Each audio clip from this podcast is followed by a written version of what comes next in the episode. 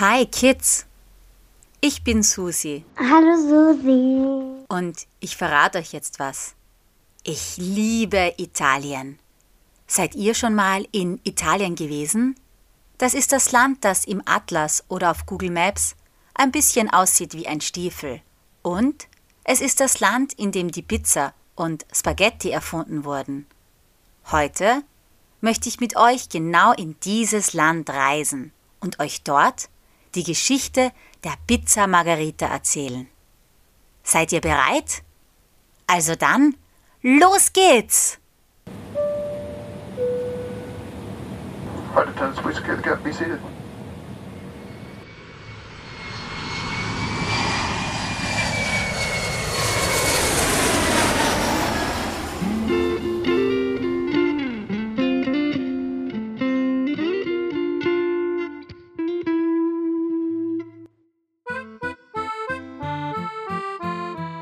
Es war so.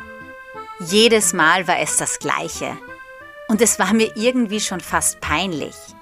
Aber ich konnte mir einfach nicht die Reihenfolge der Farben auf der italienischen Nationalflagge merken. Ich wusste, dass sie aus den Farben Grün, Rot und Weiß besteht. Aber welche Farbe die erste und welche die letzte ist und ob sie von oben nach unten oder von links nach rechts gereiht werden, konnte ich mir nicht und nicht merken. Mit der österreichischen Flagge, also der meiner Heimat, war es ja ganz leicht. Rot, weiß, rot.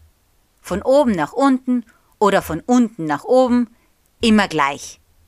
Das konnte ich mir gut merken. Wie ein rotes Kleid mit einer weißen Schleife. Was das mit einer Pizza zu tun hat? Na, wartet ab, dazu kommen wir noch. Nur keine Sorge, das eigentliche Thema der Geschichte ist Pizza. Ich will euch ja nicht mit langweiligen Flaggen bespaßen oder mit spaßigen Flaggen langweilen. Pizza ist so eines der besten Gerichte auf der ganzen Welt. Findet ihr nicht? Natürlich gibt es immer ein paar Kinder, die Pizza nicht mögen. Ich kannte da auch mal jemanden. Aber als sie dann mal eine richtig gute Pizza Margarita gegessen hat, hat sich das geändert. Jetzt mag sie Pizza ziemlich gerne sogar. Durch diese Pizza Margarita hat das Mädchen, das eigentlich gar keine Pizza mochte, die Pizza lieben gelernt. Und ich? Ich habe mir die Reihenfolge der Farben auf der italienischen Flagge gemerkt. Das klingt jetzt fast so, als würde ich schmähdandeln, also mir irgendwas zusammenreimen oder aus der Nase ziehen, aber das alles ist ganz wirklich so passiert. Vor über 100 Jahren gab es in Italien einen König, der hieß Umberto I., obwohl er eigentlich der zweite König war. Aber gut, das spielt hier ja keine Rolle. Und dieser Umberto hatte eines Tages einen Bäcker beauftragt, für ihn und seine geliebte Frau Margherita eine gute Speise zuzubereiten. Der junge Bäcker war furchtbar nervös, denn dem König konnte er nicht einfach irgendein Brot backen. Aber kochen konnte er auch nicht wirklich. Und so wusste er nicht, was er nur zubereiten sollte. Den ganzen Tag ging er aufgeregt in seiner Backstube auf und ab, blickte ab und zu aus seinem Fenster auf seinen Kräutergarten und überlegte währenddessen beinahe verzweifelt, wie er das Königspaar begeistern konnte. Er selbst aß ja sehr gerne eine Art Fladenbrot, das er mit einer roten Tomatensauce bestrich, manchmal auch etwas weißen Mozzarella-Käse darauf verteilte und es dann in seinem Holzofen aufbackte. Dieses Gericht aß er nicht nur gerne, sondern er konnte es auch vorzüglich zubereiten. Allerdings war das eher etwas, das in der ärmeren Bevölkerung bekannt und beliebt war. Konnte man das einem König servieren? Hm, der arme Bäckermeister war schon ganz verzweifelt. Er konnte sich an kein einziges Rezept mehr erinnern. Immer wieder kreiste ihm nur das Rezept dieses Ofenbrotes in seinem Kopf herum. In seiner Familie nannten sie dieses Brot Pizza, was sich von dem alten lateinischen Wort Picta abgeleitet hat. Das Rezept war, wie eben auch das Wort, sehr alt. Der Bäckermeister kannte es von seinem Vater. Dieser wiederum kannte es von seinem Vater. Und dieser wusste es von seinem Vater. Und so weiter und so fort. Denn es waren schon die alten Römer in der Antike, die einen ähnlichen Teig zubereitet haben. Damals halt ohne Tomaten und ohne Käse, also eigentlich nur das Fladenbrot.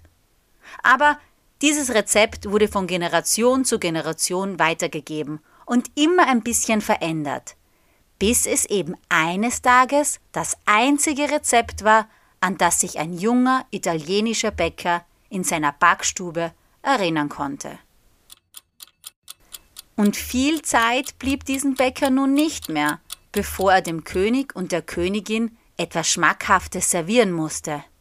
Aber er hatte keine Wahl. Er musste seinem Instinkt vertrauen und das tun, was sein Bauchgefühl ihm gesagt hatte. Also das, was er in diesem Moment für richtig gehalten hat und wofür er bereit gewesen ist, alle Konsequenzen auf sich zu nehmen. Der junge Bäckermeister wusste nicht viel, aber er wusste zwei Dinge. Er liebte sein Pizzabrot und er liebte es, dieses zuzubereiten. Also tat er das auch.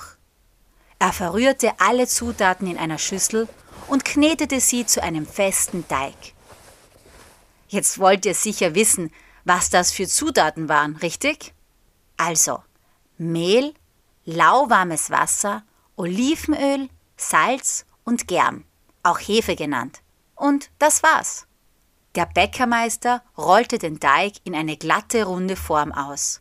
So, wie wir heute noch üblicherweise unsere Pizza serviert bekommen. Dann holte er die Soße aus seiner Vorratskammer. Psch, ein Geheimrezept. Da darf ich euch die Zutaten nicht verraten. Aber eine Zutat ist sicher. Rote, sonnengereifte, saftige Tomaten aus Italien. Die Tomatensoße strich er glatt über den Pizzateig.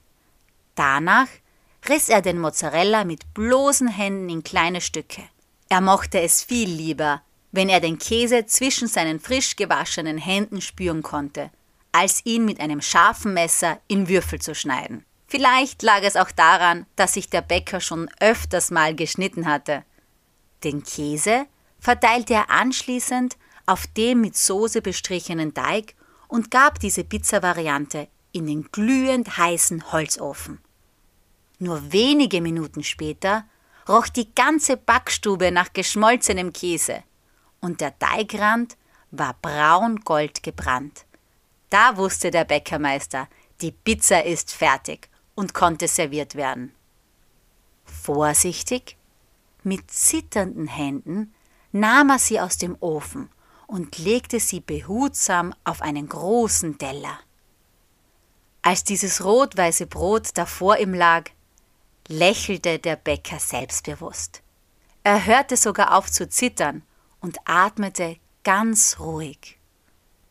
Aber bevor er es in den Speisesaal zum Königsbad trug, lief er noch schnell in seinen Kräutergarten und holte mutig ein paar grüne Basilikumblätter. Denn wisst ihr, die Antwort lag ihm die ganze Zeit vor seinen Augen. Wenn er sein Lieblingsgericht mit Basilikumblätter krönte, wie ein Sahnehäubchen mit einer Kirsche sozusagen, dann hatte es genau die Farben der italienischen Nationalflagge. Grün wie das Basilikum, weiß wie der Mozzarella und rot wie die Tomatensauce. König Umberto und vor allem seine Frau Margherita waren von dieser Pizza so begeistert, dass sie dieses Gericht fortan als Pizza Margherita bezeichneten also so wie die Königin selbst, und es als Nationalgericht Geschichte schrieb. Die Pizza hat nicht nur gepunktet, weil sie so unglaublich gut geschmeckt hat, sondern auch, weil der arme Bäcker eine einfache, aber kluge Idee gehabt hatte, sie wie die italienische Flagge aussehen zu lassen. Die italienische Nationalflagge trägt übrigens den Namen Tricolore Weiß jemand, was das bedeutet? Nicht alle? Na dann sage ich's euch jetzt. Tri ist wie das italienische tre, also auf Deutsch drei. Und mit colore meint man Farbe. Also heißt Tricolore dreifärbig. Und dank der Pizza Margherita habe ich mir auch endlich die Reihenfolge dieser drei Farben gemerkt. Grün, weiß, rot. Genau wie bei der Pizza. Allerdings von links nach rechts, nicht von oben nach unten. Mittlerweile sind über 100 Jahre vergangen und wir alle kennen nicht nur die eine dreifärbige Pizza, sondern natürlich auch die mit Schinken, Mais, Fungi, Salami oder Oliven. Die lustigsten Varianten gibt es da. In Italien isst man sogar Pizza mit Pommes und Würstchen oder Pizza mit Kartoffelscheiben. Was dort aber gar nicht gern gesehen oder gegessen wird, ist die Pizza Hawaii, also mit Ananas. Naja, das ist wohl Geschmackssache. Und dann, dann gibt es ja die einen, die den Teig lieber hauchdünn haben und die anderen, die ihn lieber dick und fluffig mögen. Die Amerikanerinnen und Amerikaner behaupten ja, dass sie die Pizza erfunden hätten. Dabei kam die Pizza eigentlich von den italienischen Auswanderern nach Amerika. Das Pizzarezept hat sich dann in Amerika nur schneller verbreitet als in Europa.